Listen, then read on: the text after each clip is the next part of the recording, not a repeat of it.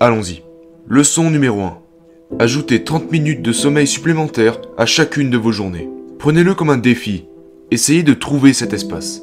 Calmez votre esprit et faites une sieste de 30 minutes. Et vous verrez que cela fera une très grande différence. Mes habitudes de sommeil étaient pour le moins horribles. J'ai toujours eu du mal à dormir.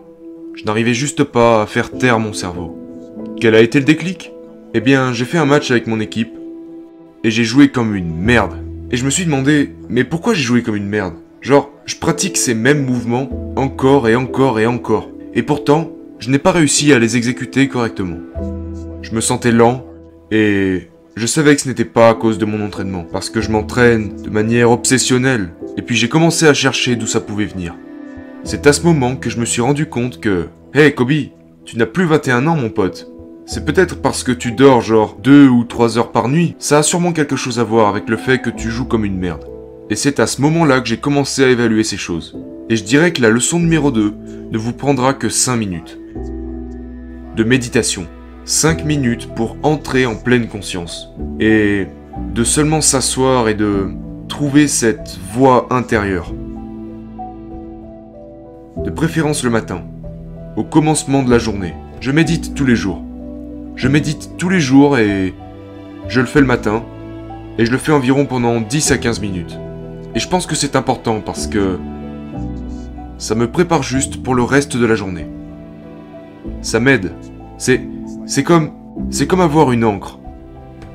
Si je ne le fais pas, je subis ma journée plutôt que de pouvoir la contrôler.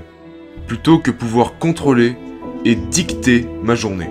Non pas que vous puissiez tirer sur tout ce qui se présente à vous, mais le fait que je sois prêt et paré à tout ce qui pourrait se mettre au travers de ma route. Vous savez, je suis calme, peu importe ce qui peut m'arriver. Je suis en parfait équilibre. Et tout ça provient de cette méditation chaque matin. Pour moi, il s'agit vraiment d'écouter ma voix intérieure. C'est essentiellement ça. Genre, vous vous asseyez en silence et vous laissez juste parler cette voix. Alors vous obtiendrez une chance d'observer le soi intérieur.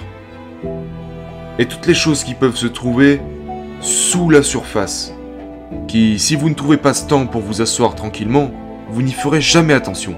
Parce que si vous y réfléchissez, en réalité, nous prêtons attention à tellement de choses qui se passent autour de nous. Nous prenons nous prenons constamment des photos pour ensuite les poster sur Instagram, ainsi que toutes ces autres choses que nous observons constamment autour de nous. Le problème, c'est qu'on ne prend jamais le temps d'observer ce qui se passe à l'intérieur de nous-mêmes. Voilà ce que représente la méditation pour moi. En 2000, nous avons eu un nouvel entraîneur qui est venu aux Lakers de Los Angeles au nom de Phil Jackson. Et Phil venait de remporter 6 championnats avec les Bulls.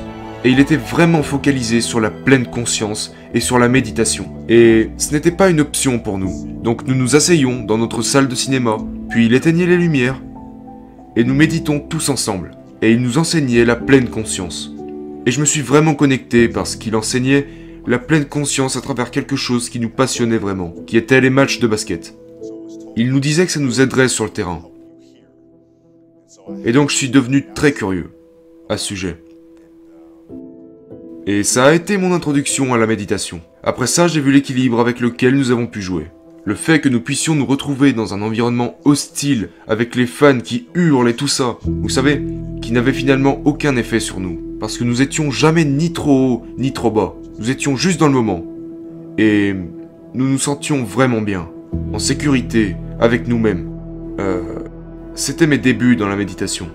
J'ai eu cette grande expérience que j'ai vraiment pu rattacher à la méditation à travers cette expérience. En fait, j'étais sur un jet ski, puis je l'ai juste lâché.